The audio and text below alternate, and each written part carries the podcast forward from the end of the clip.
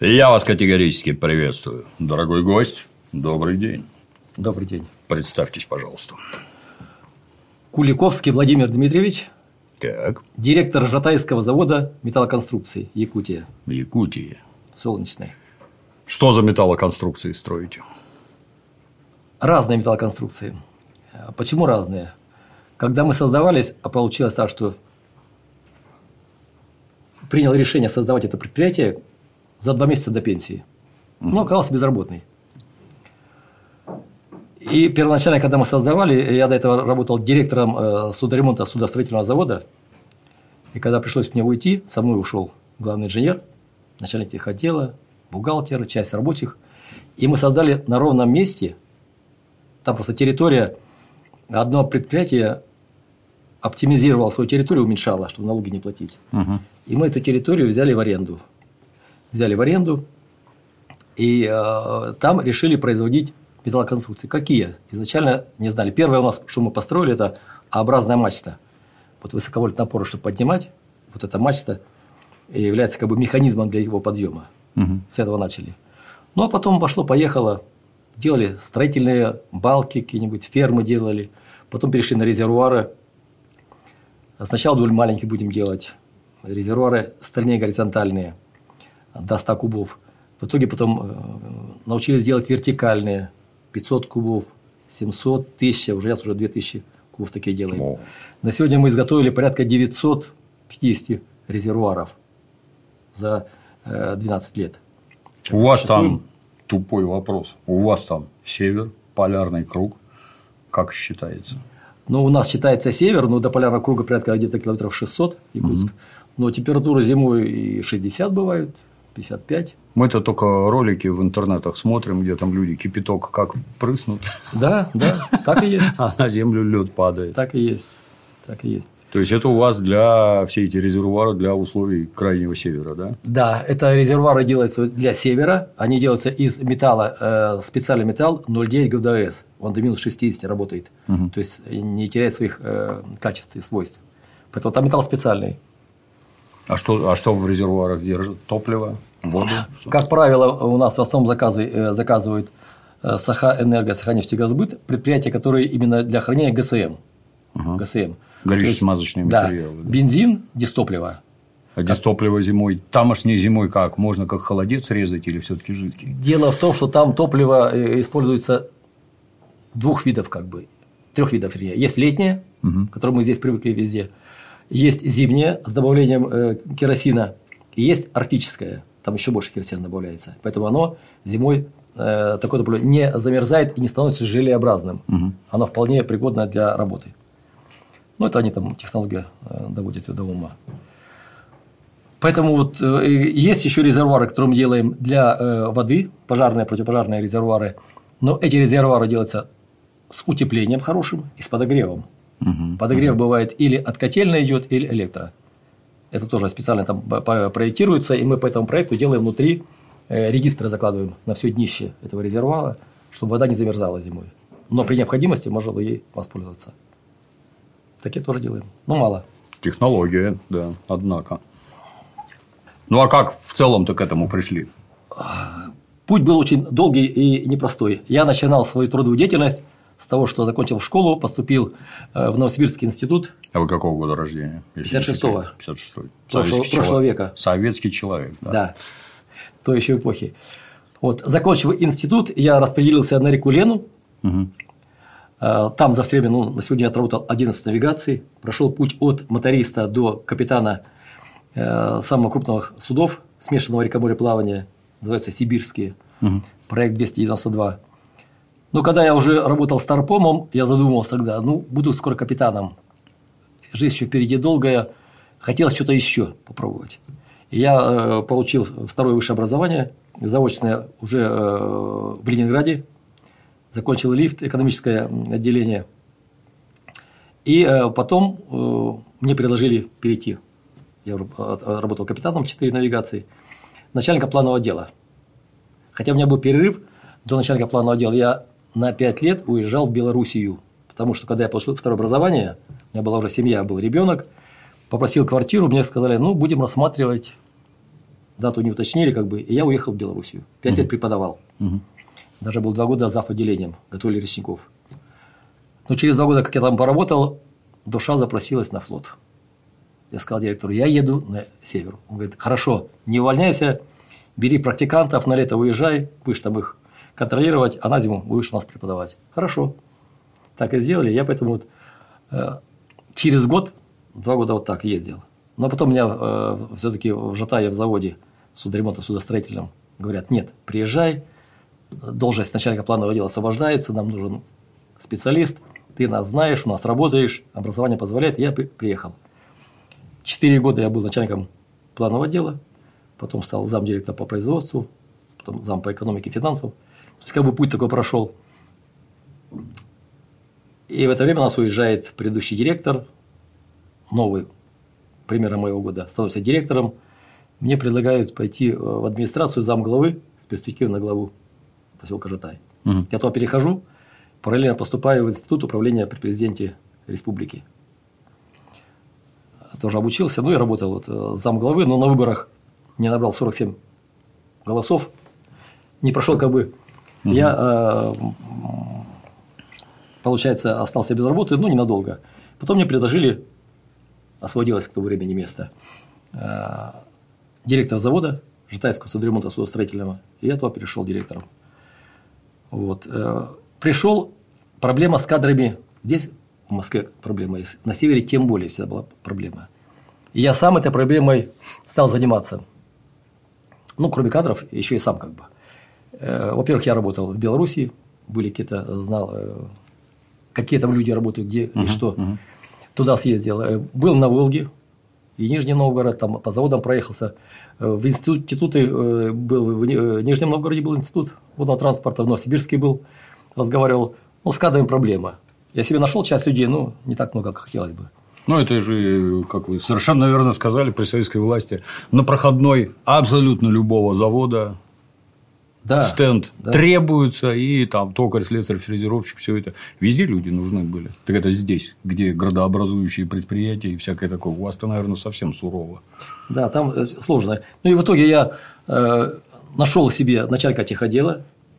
Он mm раньше работал в Белоруссии, завод Стапель, который выпускает Полесье. Оттуда к нам перешел, приехал с семьей. mm Нашел себе э, главного инженера он работал зам генерального Московского судостроительного завода, а до этого был директором в Беларуси тоже.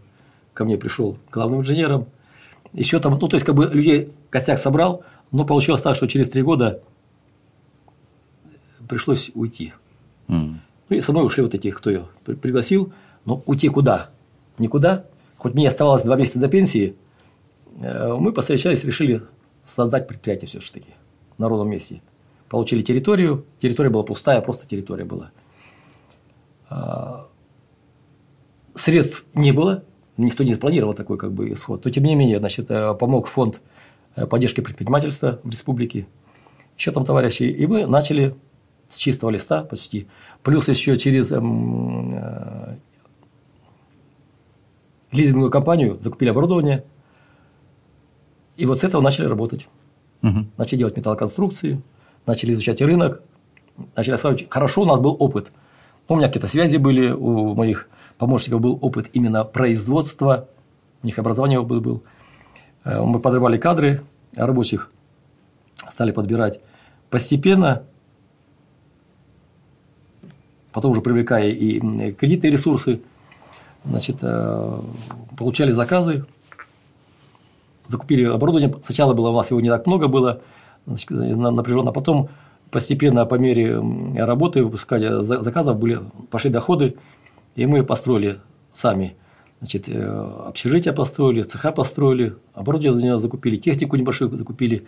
И на сегодня уже мы как бы, ну, 12 лет уже прошло, э, мы стабильно работаем, у нас зимой и летом порядка 50-55 человек, работников. ИТР у нас минимально, потому что у нас многие выполняют э, работы за двоих, за троих ну, потому что мы небольшие. А, что еще хотел сказать? Что освоили, во-первых, э, разные виды продукции изделия. Вот делаем, говорю, резервуары, металлоконструкции. Занимаемся судостроением. На сегодня мы построили порядка 12 единиц несамоходного флота. В основном это нефтеперекачивающая станция. Угу. Они построены под регистром.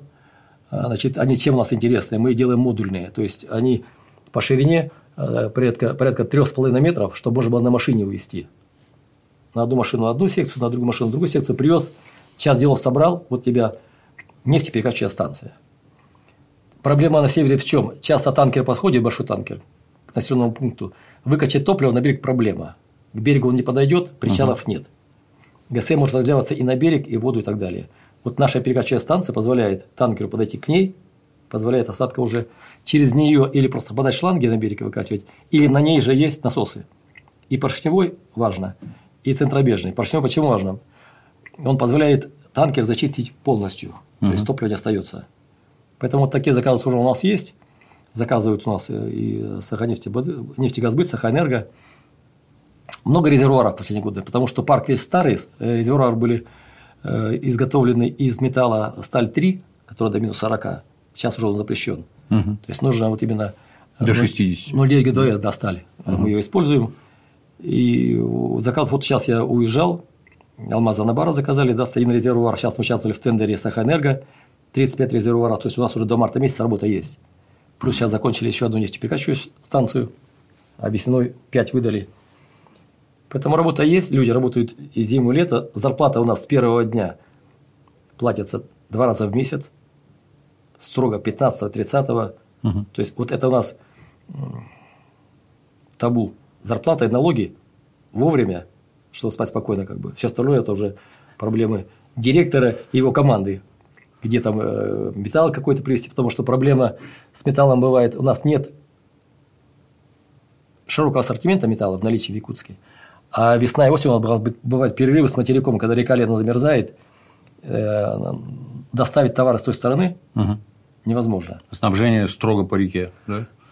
Нет, не по реке, оно доходит до Нижнего Бестях, но Нижний Бестях находится как бы на материковой стороне, на правом берегу реки Лены, а Якутск угу. на левом. Угу. вот сейчас осенью, когда э, река замерзает, паромы не ходят, моста там нет. Получается, до конца декабря машины больше не ходят.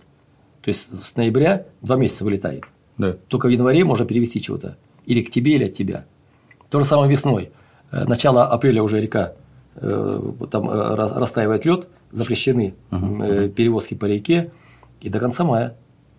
Поэтому надо учитывать, чтобы или привезти тебе товар какой-то, заказы, чтобы пришли вовремя. Или ты, если заказ какой-то э, выполнил, отдаешь на ту сторону, то есть нужно вовремя его сдать. Не успел, опоздал, ага, ага. штраф и все прочее. Поэтому... А мост? В замыслах хотя бы есть? Мост в замыслах есть. И все говорят, все обещают. Правда, были и противники, все, но мост на самом деле необходим. Потому что, ну, во-первых, это столица крупнейшего региона России, Якутия. Сколько она у вас по площади? Три Франции минус Швеция? Да, там, по-моему, вся Европа войдет, еще, оста... еще место останется. Огромное. Хотя удивительный момент. Вот есть там э, Оленевский улус, я хотя там давно живу и работаю, ну, 30 с лишним лет, на карте читаю протяженность э, дорог в Улусе. Улус, Улус типа как Франция, да? Угу. 900 километров. Читаю, из них зимники 900 километров. То есть дороги вообще нет. Нет. Да. Зимник. Бульдозер прошел, ага. зимник.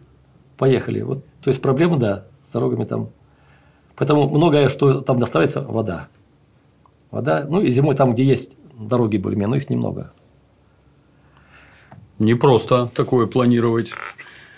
Да, поэтому и проблема, вот э, я уже говорил, что проблема у нас еще в чем? То, что кадры, специфика понятна. А, так как вы сказали, что я из прошлого века родом, захватил и жил, я, и работал. Я тоже, да. Да, в то время. И хотя э, нас ругали, что вот у вас там все планируется, а чем плохо? Я на севере помню, приезжаешь в какой-то поселок, который на карте его э, увидишь на карте, по, по факту там один дом, два чума. Угу. Но и в этом поселке заводятся иголки, нитки, рубашки и сервизы в то время. Да. То есть планировалось, хотя не было компьютер, компьютеров не было. Все на бумаге делалось. На сегодня говорят, рынок все регулирует. Да. Не регулирует рынок. Это ложь. Это во-первых, ложь. это всем врали и всех обманывали, да. потому что на Западе с планированием такой порядок, какой Советскому Союзу и не снился. Это сказки, все, так сказать, в пользу бедных. Рынок что-то там решит. Ничего он не решит. А как вы?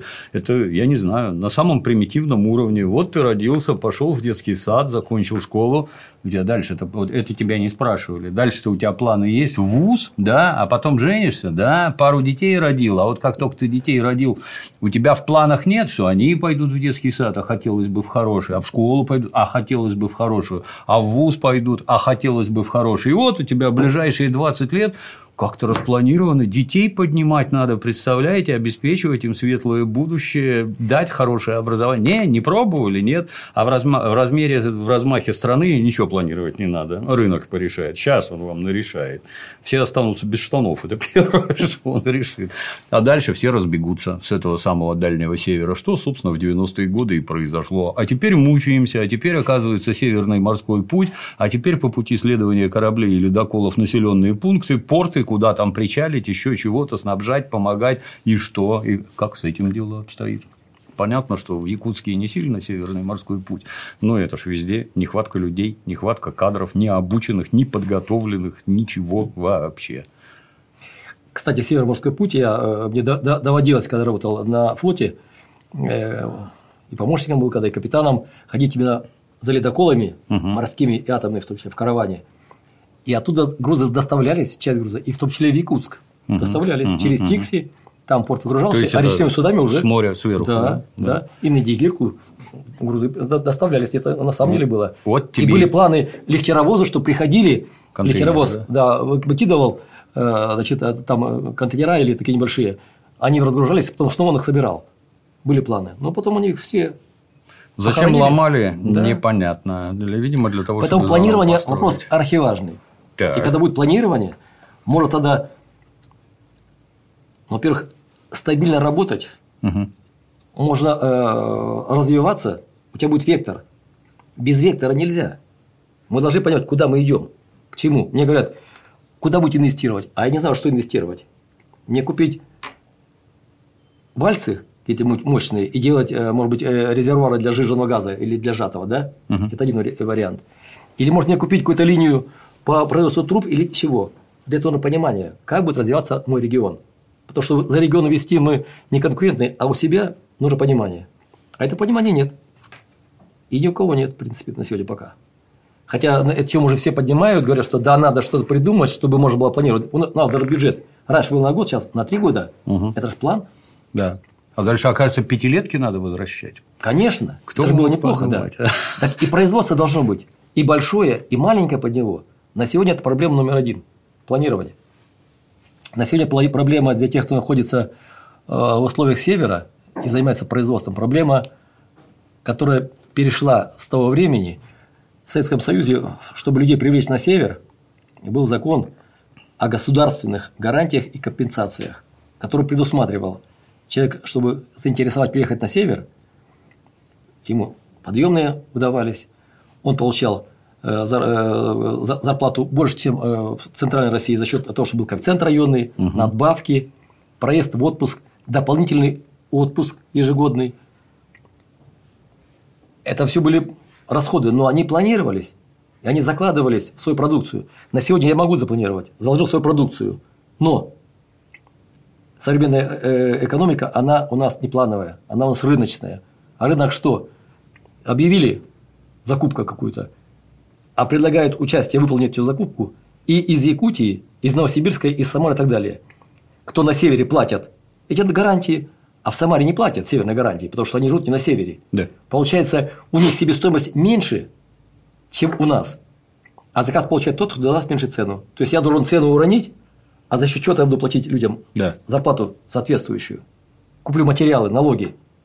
То есть мы находимся в неравных условиях с теми, кто находится в центральной части России. Все это понимают, кивают головой, пока ну, вопрос не решен. Я бы страшное сказал. Государство – это не бизнес-проект. И задача государства вовсе не наварить бабла на чем-то там, побежали туда, побежали сюда. Нет, это так не работает. А как вы вообще эти территории собираетесь осваивать? Вот как? Это вложение, вложение серьезное, и, соответственно, условия, как это вы совершенно верно сказали, условия должны быть равными.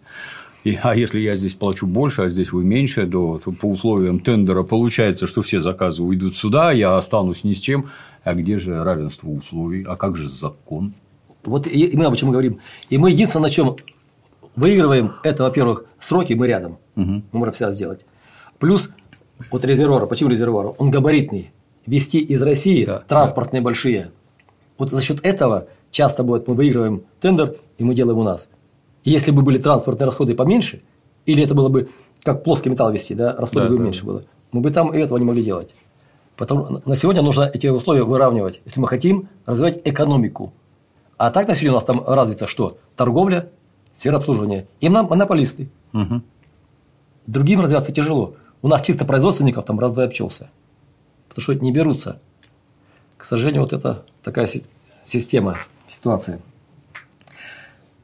Что хотел еще сказать? Вот в связи с тем, что у нас э, нет планирования, да, мы вынуждены заниматься слишком разными видами деятельности. Например? Я уже говорил, мы занимаемся судостроением, у нас есть и судоремонтом, у нас есть признание, у нас и ИТР, и рабочие э, каждые два года сдают э, типа экзамены, образцы подтверждают свою квалификацию в судостроении, потому что мы то, что строим, это все подназорно российскому речному регистру. Угу. Мы делаем, во-первых, по проекту, который регистр принял. Когда мы строим, за работой наблюдают регистр, и мы сдаем изначально построенное судно не заказчику, а регистру. Когда он принял документ, что все соответствует и годно угу, к плаванию, угу. потом уже заказчик от нас по акту получает, идет на себя регистрирует. Это уже становится его собственностью, и оно годное именно. То есть регистр. Кроме того, мы занимаемся резервуарами. Здесь тоже проблема. Резервуары э, делать чисто варить могут, наверное, многие. Но как один товарищ к нам пришел и говорит, я вот купил резервуар, пошел в центр стандартизации метрологии, чтобы сделать поверку. Ну, какие объемы входят сюда? Ваш резервуар купил? Нет, не у нас, да? у других купил, да. А ему там сказали, вы купили септик. Он говорит, как я купил резервуар? Он говорит, это не может быть резервуаром, потому что его построили люди, которые не имеют права строить. О. Чтобы построить резервуар, вот мы строим, да, а мы заключаем договор, а, ну, в основном в Москве структура, значит, к нам приезжают специалисты, мы делаем опытные образцы uh-huh. резервуаров э, совместно э, с нашим ЦСМом, это государственная uh-huh. структура, uh-huh. Центр, Центр стандартизации метрологии, приезжают, проверяют первое, чтобы у нас была аттестована НАКС технология сварки.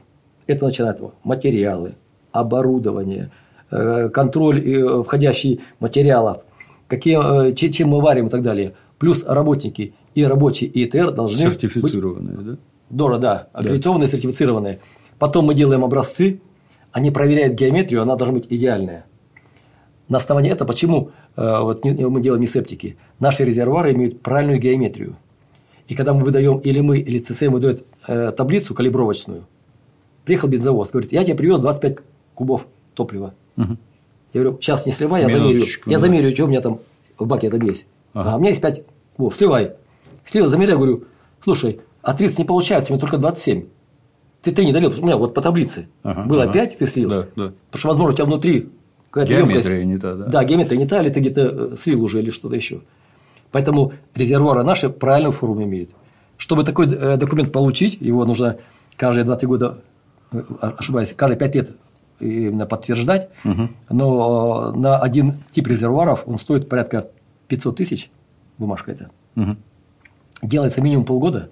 Немало, да. Потому что пока договор, образец, приехали, проверили, потом уезжают, мы там документацию готовим, они согласуют. То есть, это процесс такой непростой. Тем более, на одностенные резервуары, а мы делаем и двухстенные резервуары. Мы делаем резервуары двухстенные, между стенками 6 миллиметров. Угу. Это для безопасности. В населенном пункте вот такие резервуары можно ставить. В смысле, он там расширяется, сужается? Это для чего? Нет, это, ну, во-первых, э, безопасность, это не будет утечки. Э, и на сегодня часто, особенно вот мы делаем контейнерные автозаправочные станции. Чем они хороши? Взял этот модуль на машину, взял на машину такую же операторную, ну, почти что в поле приехал, поставил. Угу. Операторную поставил, соединил между собой, да, угу, наблюдал. Угу. И там уже есть все. Там есть колонки современные. Э, значит, там э, есть возможность э, принять это топливо, выдавать его измерять количество, сколько топлива осталось, сколько топлива ты выдал и так далее. То есть, угу. вот резервуары именно двухстенные, хороши тем, что, еще раз говорю, они безопасны, и если ты ставишь их в населенном пункте, да, тогда нужно от жилой зоны меньше расстояние. Это важно. Потому что если просто делаешь АЗС, нужно гораздо большее расстояние, требования такие, потому что это простые у тебя стоят емкости, тем более сверху. Угу. А наши емкости обычно Мы даже делаем 100-кубовые, двухстенные, разделенные на 4 резервуара, на 4 отсека. Ты одну емкость закопал, и можешь 4 топлива выдавать. Угу. Место. Это важно, особенно да, в городе. И безопасно. Поэтому мы такие тоже вещи делаем. Ну, и мы занимаемся судостроением. Тоже нужно, говорю, сдавать. Э, и рабочим ИТР каждые 2-3 года экзамены. Это стоит денег, это не стоит просто, времени. Не просто, да. да. Что подтверждаешь свою квалификацию, что у тебя есть люди, и ты имеешь право этим заниматься. Поэтому в этом плане нам чем хорошо, что… Ну, то есть, септики варить может кто угодно. Да, это без да. разницы. А Более серьезно надо да. быть, серьезную подготовку иметь. Во-первых, по строению, допустим, там нужно и иметь оборудование приличное. Свое. Uh-huh. Или варенье, конечно, допускается, но опять-таки нужно где-то. Если тебя, у тебя его нет, тебе не выдадут такой документ. То есть ты должен иметь определенный цикл работы выполнять у себя. Вот такая проблема. Значит, на сегодня вот еще что хотел сказать, что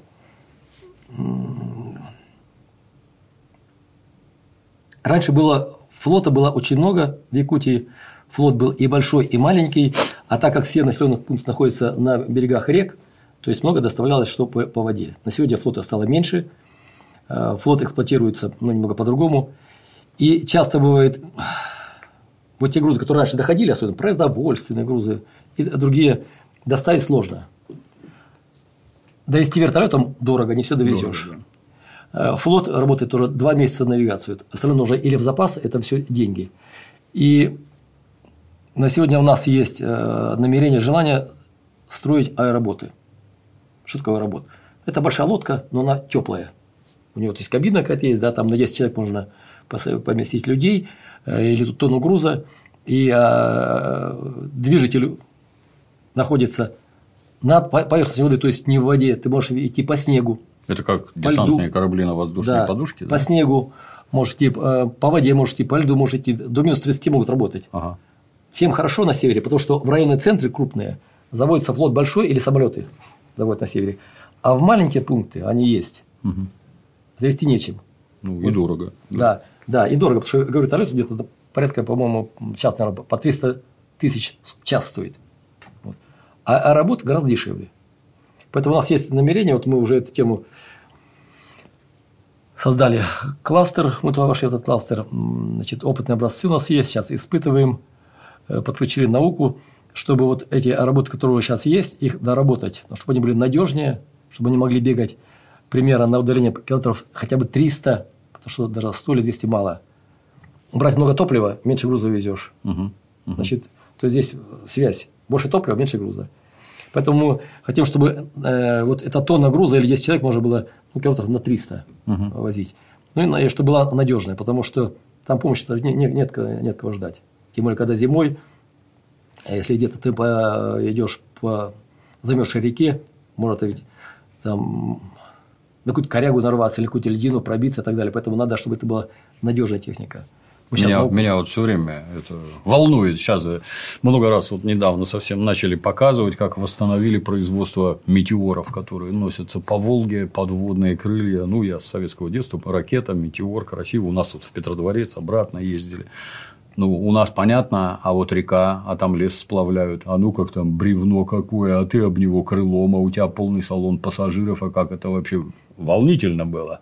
Потом почитал, что они керосин жрут в каких-то космических количествах до того, как он выйдет на это глиссирование, как на крылья поднимается, что это только Советский Союз мог себе такие средства позволить, у которого керосина бескрайние запасы, поэтому вот вы можете.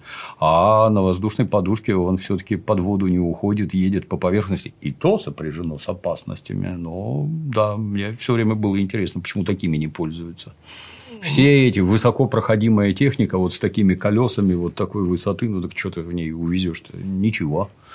Тоже, кстати, к вопросу про гражданскую авиацию. Вот вертолет дорого, а кукурузник был сильно дешевле. Вот он биплан, четыре крыла у него, вот он садится где попало, и взлетная полоса ему никак для Ил-76 нужна, все это гораздо короче, быстрее.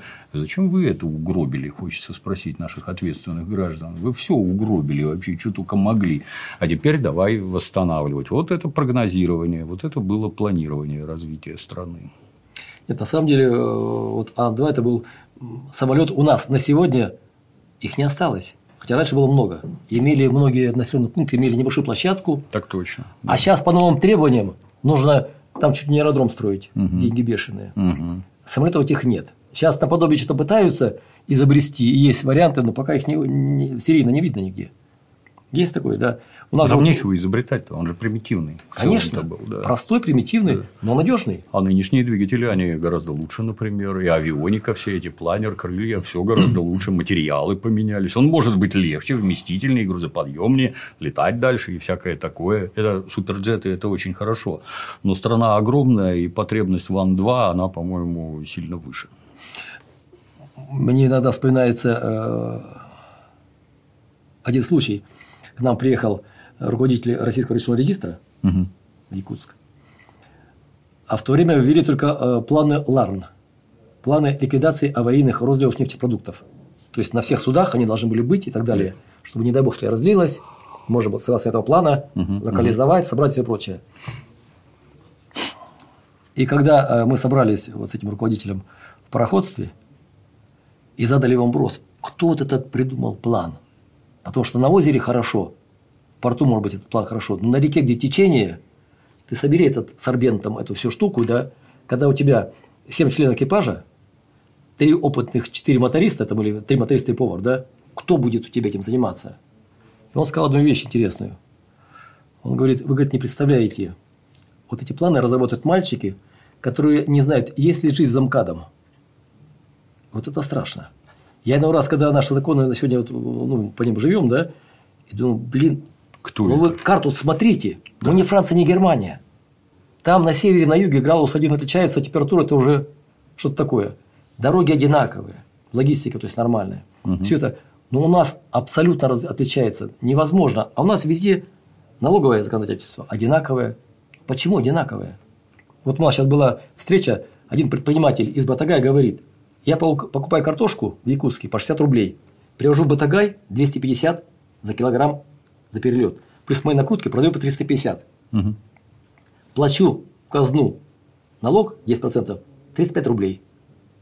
Такую же картошку товарищ, который там в Самаре или где-то еще покупает за 20 рублей, свои накручивает 35, продает и платит в казну 3,5 рубля. Почему я на севере плачу в 10 раз больше, чем тот, кто живет на юге? Это правильно? Наверное, ну, не очень. Заметим, что за все это платят граждане, которые Понятно. продают картошку по 350. Начнем отсюда. Они а там почему? не получают деньги огромные, как так раньше точно. Было. А почему они должны вот так вот платить эти самые граждане? Ну как, я повторюсь, государство это никакой не бизнес-проект. Особенно это не проект нажить денег на жителях Крайнего Севера. Это безумие так делать. Тем более осваивать надо севера. Там на самом деле наше будущее чтобы на севере мы будем не только добывать оттуда руду или сырье, да. там надо перерабатывать. И там мы можем, можно и создать производство и так далее. Приведу пример. Как-то раз мы залезли в атомную подводную лодку, там я как этот представитель интернет-сообщества, там люди с федеральных каналов, телевидения, туда-сюда, командир подводной лодки. А можно мы кубрик матросский заснимем? Нет, сказал командир, идите мой снимайте. К нам и так никто служить не идет. Вы еще тут всех это покажете, как живут матросы, вообще никто к нам не пойдет. Так может это надо создавать условия, чтобы все-таки шли. Ну, да по 350 картошка. Отлично, там никакой зарплаты не напасешься. Я, кстати, замечу, это вот многие рассказывают, как там в Советском Союзе было не заработать денег, нищенские зарплаты, еще чего-то там. А я прекрасно помню, вот у меня там, ну, не сказать родственники, ну, достаточно близкие люди в промышленных количествах работали на северах и зарабатывали. Вот я на заводе работал 250 рублей, а они на севере, там, в Сургуте, я уж не помню где, там от 600 до 700. То есть, когда. Да, да. А там, по большому счету, тратить их было негде. Ну, все, когда возвращались домой, в отпуск приезжали, там все были при чудовищных деньгах. Ну и рассказы на тему «Я библиотекарь, а мне мало платят». Ну, я тебя поздравляю, что ты выбрал себе вот такую работу, такой жизненный путь. Это вполне понятно, почетно, никаких вопросов, только денег тут нет. Государство мне не платит. Тут задаешь другой вопрос. Милый, ты вот на рыбалку ездишь, езжу, да, и как, вот если здесь не клюет, ты что делаешь? Я перехожу на другое место. Да? А в голову не приходит, что вот из библиотекарей можно поехать трактористом на какой-нибудь самотлор, и там вот по 700 рублей, по 800 отхватывать. Нет. Тогда же в Советском Союзе как-то это не сильно было развито, а теперь если речь все время идет про людей рабочих профессий, а там работать надо, не, не плясать в ТикТоках и песни петь в передаче «Голос», а работать надо. А вы как-нибудь там престиж рабочих профессий – это раз. Второе – зарплаты, что я поехал туда, и я действительно имею возможность заработать гораздо больше, чем другие. Резко. Ну, у нас же капитализм. Мы же все время про деньги говорим, да? Ну, раз про деньги, так давайте деньги. Не картошку по 350, чтобы вся моя зарплата растворилась в картошке, а как-то это. Так э, это не бизнес, это государственные программы. Это государство должно давать на это деньги. А знать, а если оно дает, то оно должно приносить деньги. Если теперь говорят, что еще вчера Северный морской путь и БАМ – это были какие-то идиотские выдумки большевиков, а теперь говорят, БАМ никак не справляется с тем количеством угля, которое готовы купить китайцы, его просто физически не провести, там не хватает пропускной да, способности. Да. А Северный морской путь – это наше ближайшее будущее. А говорят, говорят, что большевики при всем, так сказать, их этом активности и все такое, что они разведали только 37% полезных ископаемых носить. 37, то есть даже не 40. Это ж сколько еще разведать надо, это сколько добыть надо, а самое главное, сколько еще там переработать. И ты как-то это думайте.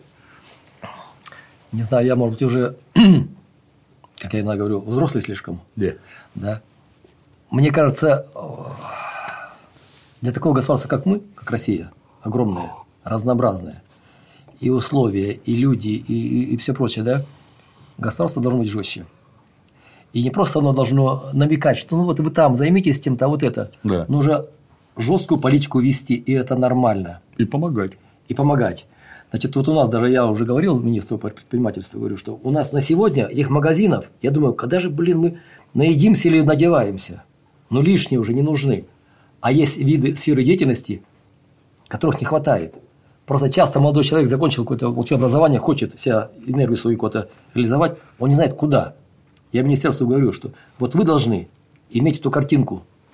И вы как правительство говорить, угу. что на сегодня нам нужно вот это например, развивать. И мы будем поощрять. У нас есть программы, у нас есть что-то еще. Торговля – это день вчерашний уже. Переизбыток. Там уже продавцов больше, чем покупателей. Нет, ну самое главное, что она теперь есть и работает. Да, да. Давайте дальше будем развивать. Пока на сегодня вот этого я не чувствую, честно говоря. А мы должны, еще раз говорю, что э, активнее вот это продвигать. И э, вот тендеры, аукционы – это хорошая, может быть, штука. Но тот, кто их ввел, мне кажется, он враг нашей страны. Ну, Почему? С одной стороны, можно сказать, что-то мальчики внутри Садового кольца не понимают, как это организовано. Ну, либо вы враги откровенные. Потому что, я привожу пример. Торгуют, особенно аукцион, меньше-меньше, потом выясняется, что там денег осталось вот столько, и делается плохого качества. Государственные деньги просто выкидываются. Мы получаем не то, что должны были, не то, что нужно государству. Потом через год снова объявляется и снова. Это кому нужно? Мы хотим получать хорошую, качественную продукцию. Мы хотим, чтобы она была более современная. Мы хотим, чтобы наука развивалась. Я не могу себе позволить привлечь науку, потому что для этого нужны тоже деньги. Угу. А их нужно иметь. А если я получаю прибыли вместо там 15% или 10% получают 3%, я не знаю, как мне дырки закрыть. Людей стимулировать, удержать. Людям, может, какую-то премию выдать и так далее. Поэтому тендер аукцион – это хорошо, но я говорю, что это э, в данном случае, когда у вас повально повсеместно, несмотря на все наши условия разные, по-моему, пора уже, ну, пора уже этого наелись, по-моему, все. Надо здесь что-то менять. Ну и с планированием. Не будет планирования, будем топтаться на месте. Большие компании, которые, они как-то еще более-менее, а более мелкие, они не смогут э, себя реализовать и не смогут развиваться, не знают куда. А мелкий бизнес, он, между прочим, важнейший. Это ж как мое любимое. Государство. Что должно сделать государство? Оно должно проложить железную дорогу, построить железнодорожный вокзал, построить взлетную полосу, построить аэропорт, а внутри пирожки, билеты, сувениры и прочее – это мелкий бизнес. Да. Так это все на работе, все заняты, какая-то торговлишка туда-сюда пошла, обслуживание, но инфраструктуру всю строить должно государство. Никакой бизнес да. этого не потянет, никакой бизнес в это не станет вкладываться, потому, ну, если меньше 300% прибыли за год, вообще непонятно, зачем, зачем этим заниматься. Да. Вот только государство, никак по-другому. Ну, а государство думать должно. Вся эта дурь про то, что ой, Советский Союз со своими пятилетками, да, там поумнее были люди. И почему-то пятилетки все время давали выхлоп, а на Западе с этим совсем хорошо.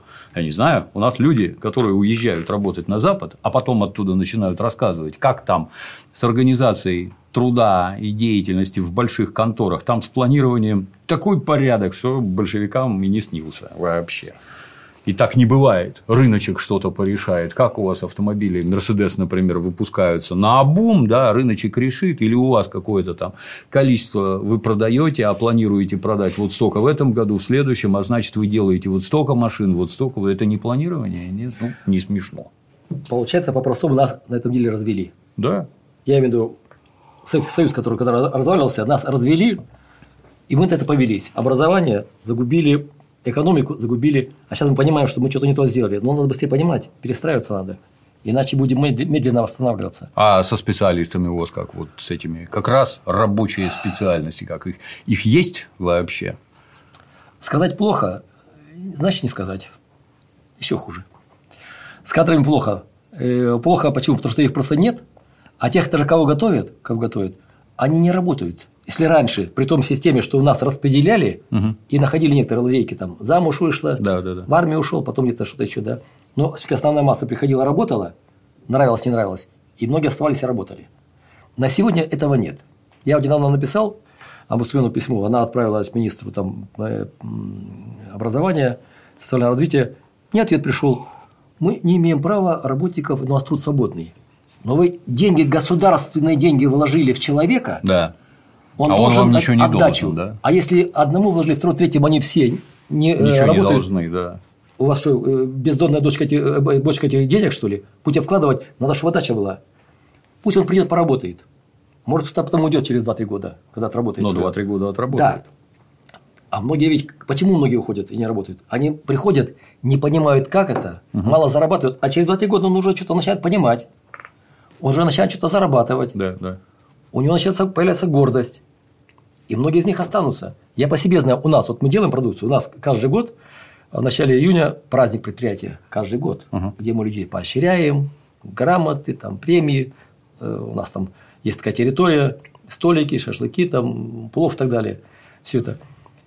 Так, и они, я, мы же чувствуем, что они гордятся, когда мы вот в этом году выдали 5 нефтеперекачивающих э, станций угу. по весне. Они красивые такие, покрашенные стоят. Резервуар выдаем.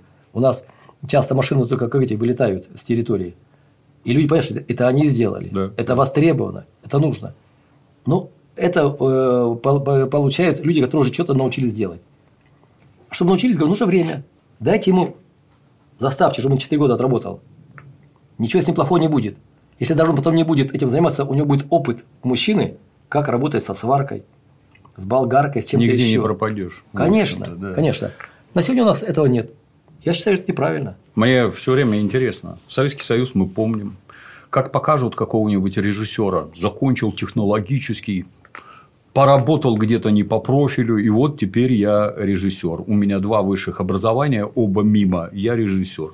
Это все время вызывало такое веселое недоумение, с одной стороны. С другой стороны, ты ж как Максим Горький, везде себя попробовал, и вот нашел вот тут. А дальше вопрос, а тебя государство учило, а ты представляешь, сколько это стоит образование? Вот в Америке, например, люди, которые берут кредиты на оплату образования там, в высших учебных заведениях, они, приготовьтесь, до 40 лет их выплачивают. То есть, двадцатку минимум надо отбомбить для того, чтобы рассчитаться за обучение. И вот родное государство, ну, опять-таки, у нас же тоталитаризм был, как известно, да, угу. тебя обучили, а потом распределение, и ты обязан, ну, пацаны, Давайте вы посчитаете, сколько это стоит, и посчитаете, сколько ты там отработал за свою эту, вот по распределению, сколько ты отработал. Ну, теперь мы распрощались с этим проклятым тоталитарным прошлым, а давайте все это четко поделим. Если ты за свои бабки учишься, ну, все дороги тебе открыты, это твои деньги, иди куда хочешь. А если за казенные учишься, ты не платишь за обучение, а расплачиваться за него ты будешь вот работой по распределению. А что не так-то, собственно говоря, тебе бесплатно дали, но теперь не можем сказать лучшее в мире образование, ну, по крайней мере, можем сказать не самое последнее в современном мире образование. Тебе дали замечательную профессию, с которой ты деньги зарабатывать можешь и жить лучше других. Ну, так будь любезен. А что тут такого-то, я не понимаю. Что это? Ну вот за тебя государство заплатило, вот ты заплаченное отдал. Что не так-то? И, естественно, государство тебя пошлет туда, где ты нужнее. Ну, например, в условный Магадан. Вот там люди нужны. Для многих, кстати, открытие. Вот когда там у нас всякие гулаги разоблачают, представляете, бам заставляли строить, в то время как при царе его уже построили нормальные люди по-нормальному. Да? Вот ваша транссибирская магистраль, приготовьтесь. Ее строили 50 тысяч уголовников, привезенные с Сахалина при царе. Нормально? Нет, ну нет у нас людей. Нет, ну кого-то надо отправлять. Ну по-другому оно не работает. Ни вашими вахтами, фигахтами, привозом иностранцев еще не работает. Своих надо вот, учить, и свои должны работать. И я с вами совершенно согласен. А если человек попробовал, а ему через пару лет понравилось, а он тут нормально зарабатывает, прекрасно живет, торговля уже организована, ботинки, штаны, куртки, шапки у него все есть, и что? К нему Филипп Киркоров не приезжает выступать. Ну, постройте нормальный интернет, раздайте всем хорошие телевизоры, и никакие приезды никого не нужны. Ты в самом центре культурной жизни постоянно находишься. А, для... а дальше что? Ну, вот он работает, хорошие деньги зарабатывает. А зачем уезжать? Непонятно. Вот так только так, ничего другого нет. И самое главное, ты получил образование, и ты сразу трудоустроен. То есть, если сейчас ты ищешь, тебе говорят, молодой начинающий неинтересно, надо опытного, да? А здесь государство тебе дает возможность, тебя Нажить принимают. Опыт, да. да, тебя принимают, и тебя доучивают как бы. Пока ты сам не почувствуешь себе, что ты что-то можешь. Тебе у самого интерес появится. Вот это мы потеряли. А это надо восстановить, потому что это необходимость чтобы не выкидывать деньги просто так. А мы их на сегодня выкидываем, к сожалению. Обидно. Обидно. Надо менять опять-таки законы.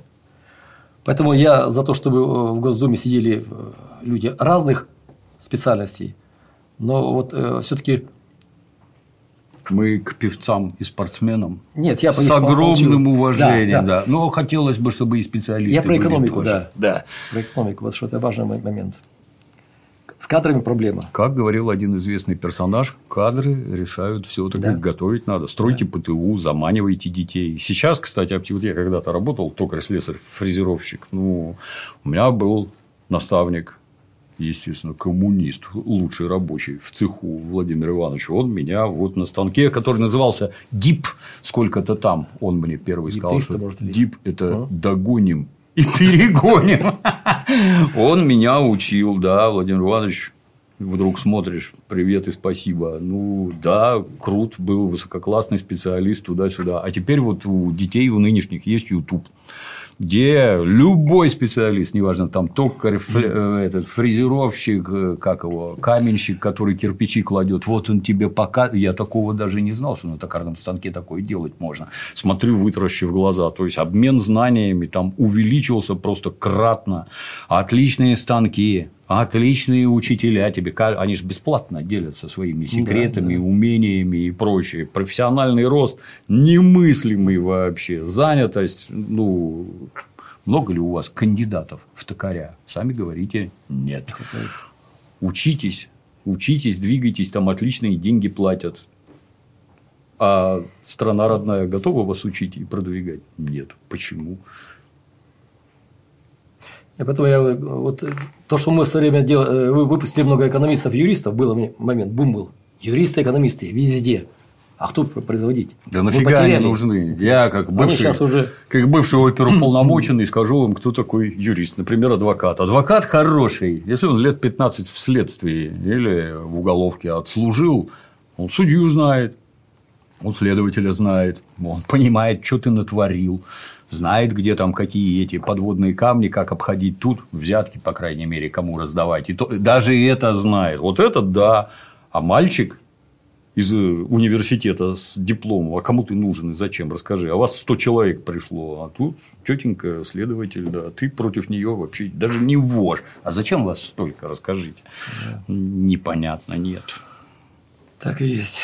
Всех с толку сбили, всех отправили куда-то не туда. Вот смотрите MTV и осознавайте, что хорошо это петь песни, играть в футбол, ну, кривляться в ТикТоках. Вот это самые денежные направления. Что вы с детьми делаете, куда вы их ведете и какая стране от этого польза, для меня загадка.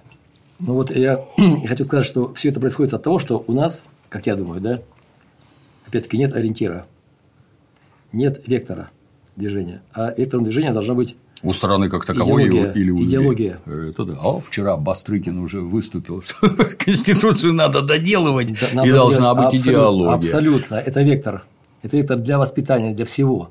И надо вести цензуру. Почему? Вот здесь дети заходят, здесь столько гадостей разных, которые им голову задуряют. А цензура должна это все убирать, не пускать. Потому что в советское время октябряты, пионеры, комсомол, партия, да, все учили добру уважение к труду, к старшим, то есть всему. И то вырастали люди не все хорошие, да? Ну, естественно, говорить. да, да. А на сегодня вот этому никто не учит. В церковь молодежь сильно не ходит, если ходит больше, так сказать, для галочки, что были, да? Воспитания в школе нет. Они вырастают на телевидении, на интернете. А там столько гадостей. Человек взрослый, с какими-то уже э, параметрами в голове, и то часто бывает, начинает болтаться. Верить, не верить, так, не так. Поэтому идеология должна быть, цензура должна быть, нравится кому-то или нет. Иначе все строит анархия. Вчера как раз слушал передачу, там обсуждали какие-то там эти правительственные э, постановления относительно неких киберспортсменов. А, да, вот да, как да. детей брать в киберспортсмены? Там главный, так сказать, критерий замера, что ты за условно там за 30 секунд 180 раз должен щелкнуть левой кнопкой мыши. Это, так сказать, для старта. Ну, вроде интересно, и вроде игры, я большой специалист по компьютерным играм, безумно интересно, да, это тебе не книжка, это тебе не кино, ты, ты в игре ты главный герой, ты всех убил, всех побед, это лично ты. Не прочитал про кого-то, а это лично ты. В мозги въедается гораздо лучше, а все эти киберспортивные состязания, ну, это ж мы друг с другом играем, игра это как шахматная доска, то есть деревяшка расчерчена, и мы фигурки двигаем, но работает голова. А, пардон, а какая польза ну вот, от компьютерной игры? Вот ребенок сидит, я взрослый дяденька играл по 16 часов в сутки. Взрослый дяденька, ребенка там вообще не оттащишь польза какая, покажите, развитый указательный палец, который там 300 раз нажимает. Мозолистый. Да, да, да. И, и все, что ли? Ну, а теперь давайте вот посмотрим на коммунистический Китай, где с идеологией полный порядок, а там правительственными указами и технологическими мероприятиями детям запрещено играть больше трех часов в неделю. Вот открыл ноутбук, она тебя увидела, по лицу определила, что это не папин аккаунт, не мамин, это лично ты. Три часа в неделю. Все. Почему? А потому что тебе это не надо. Это никакой пользы не несет. Ты должен учиться осваивать профессии и работать, а не тратить свое время, мозговую энергию на какую-то дурь. Является ли это цензурой? С моей точки зрения, это первейшая забота о детях. А у нас что происходит? Давай-ка, сыночка или доченька, тебе телефон мы, родители, купим. А зачем? А затем, чтобы ты заткнулся, сидел в углу, и мы бы вот как-то хоть от тебя отдохнули. Ну, отдохни от него, а тебе твоих детей вырастят, как вы совершенно верно сказали, люди крайне специфические. Зачем это ребенку? То какие-то идиотские обсуждения, а можно ли ребенку пользоваться телефоном в школе, а, а что ты там делаешь, расскажи. В этом телефоне? Ну, ответ однозначный. Либо в игры играешь, либо смотришь порнографию, либо как кому голову отрезали или бомба упала. Все, ты никаких полезных знаний оттуда не получаешь.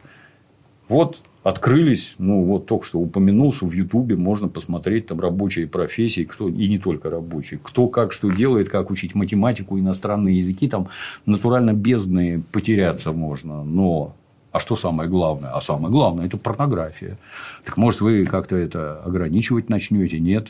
Может, какую-то пользу приносить? Я не знаю. Нет, нет. Ничего не видно и не слышно. Я повторюсь, что певцы, танцоры и спортсмены – это прекрасные люди.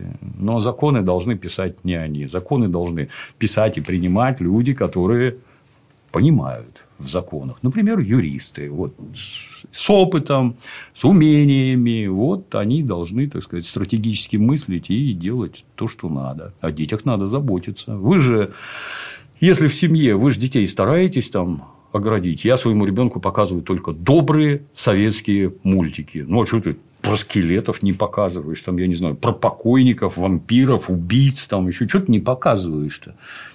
То есть ты на индивидуальном уровне своего ребенка ограждаешь, а государство не должно. Это цензура, это плохо, да? По-моему, что-то у родителей с мозгами не понимают. Да, поэтому надо все менять. Иначе просто мы потеряем еще одно поколение, еще одно поколение, к сожалению. Ну, это приводил много раз пример, что вот в начале 2000-х вы, приходя в книжный магазин, ну, там никаких комиксов не было.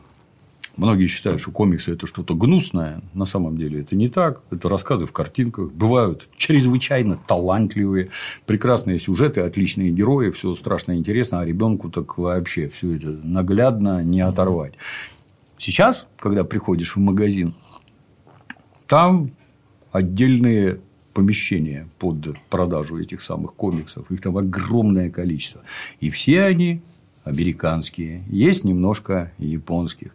Кто герои наших детей? Человек-паук и Бэтмен. Да. А есть ли у вас комиксы про Василия Ивановича Чапаева, про Аркадия Гайдара, про пионеров-героев? Нет.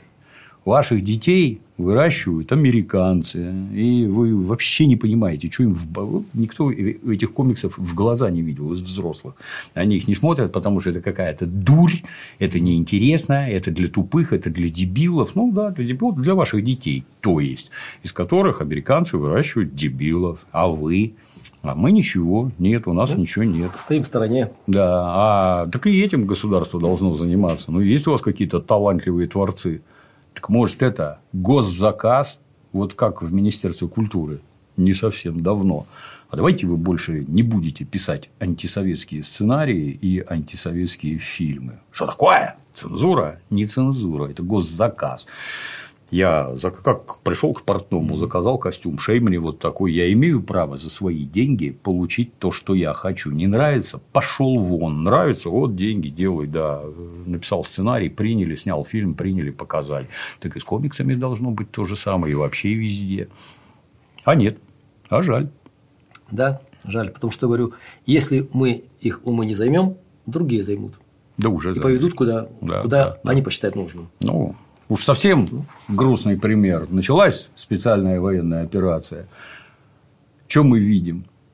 Вот кому 40 и старше, похватали автоматы и прыгнули в окопы. Угу. Это советские люди, последние, так сказать, поколения. А те, кого вы на комиксах воспитывали, все на самокатах в верхний Ларс от мобилизации подальше. Вы зачем да. это делали? Вы что им в головы вкладывали? Что они вот так на родную страну наплевав, все дружно убежали. Что угодно, только не в окопы. Нет, это, это не моя война. Может, это и страна не твоя раз война не твоя, как жить-то дальше? Вы зачем это делаете? Умышленно или нечаянно у вас так получилось? Мы в нечаянно не верим, нет. Что-то мы совсем не туда ушли. Ну да, да потому что Вернемся одно, одно поколение, да. Вернемся к аэроботам. Будет одна. Вы их самостоятельно все придумали, да, или это какие-то там наработки древние есть? Самостоятельно что? Ну, а работы? Значит, дело в том, что э, я к этой теме подключился буквально два года назад. У меня мой э, товарищ э, работает сейчас в торгово-промышленной палате, и как-то приехал к нам. Я всех приглашаю к себе на экскурсию, хожу, рассказываю. У нас, когда бывают даже съезды глав муниципалитетов, я тоже приглашаю. Я бывает это и в Госдуме, не в Госдуме, а в Илтумане у нас, Дума якутская. Угу. Выступаю, рассказываю про свое производство и показываю. Потому что мне интересно, чтобы знали про меня, заказы, во-первых, будут. Да. Мы на сегодня практически все проектные организации в Якутске, кто к нам обращаются на тему резервуаров, мы бесплатно им даем чертежи, расчеты и все прочее, прочее. Потому что дал все бесплатно, до завтра ко мне это придет заказом. Угу. Я ему скажу за деньги, он может сам где-то срисует в другом месте, не так, потом мне придется переделывать. А так, мой чертеж у них ко мне приходит вот такой сделать, я это могу делать. Чуть-чуть по-другому надо будет мне перестраиваться. Поэтому мы даем. Э, как бы, э, сам, самая реклама такая э, получается. Так вот, этот товарищ приехал, посмотрел, а он занимается в торгово-промышленной палате, значит, вездеходной, автомоб... этого, амфибийной техникой разной. И уже этим вопросом он как бы занимался. И вот они смотрели, рассматривали тоже экранопланы, рассматривал Ан-2, значит, там э, работы и все прочее. И вот они пришли к тому, что все-таки а работы интересная штука. Экраноплан, я тоже говорю, что экраноплан, что такое зимой экраноплан? Все белое. Ну, это же для Каспийского он... моря разрабатывали, да. Там ровно. Да, да. У нас он над рекой еще идти где-то может, но река вот такая, да. Вышел чуть за пределы реки, а зимой ты не увидишь, где берег, а где, да, где, да, где да, водная да, поверхность, да. Там неровности, ты врежешься на первой кочке. Поэтому аэробот лучше, скорость поменьше, да, он идет по поверхности, огибает ее. Посмотрел э, их, их конструкцию, интересно. Конструкция в чем? Потому что там не подушка, есть на подушке да. Э, суда, да, когда подкачиваются, ты да, приподнимаешься, меньше э, давления, меньше сопротивления и перемещаешься.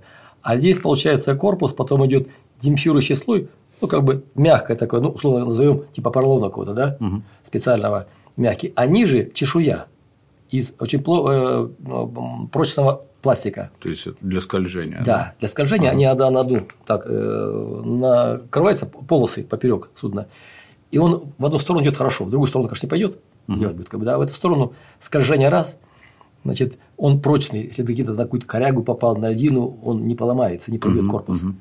Показалось мне интересно. Ну и э, движитель находится над водой, то есть э, ничего ему не страшно, если где-то по мели пройдет или там даже мокрый песок, он пойдет.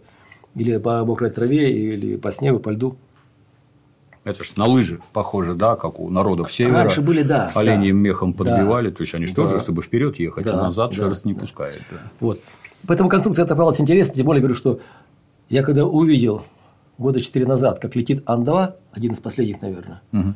с него сбрасываются на парашюте мешки, в мешках продовольствия в какую-то деревню. Там скинут три мешка, люди счастливо бегут. Продовольствие, три мешка. Это, это что? В наше время? Угу. Ну, стыдно.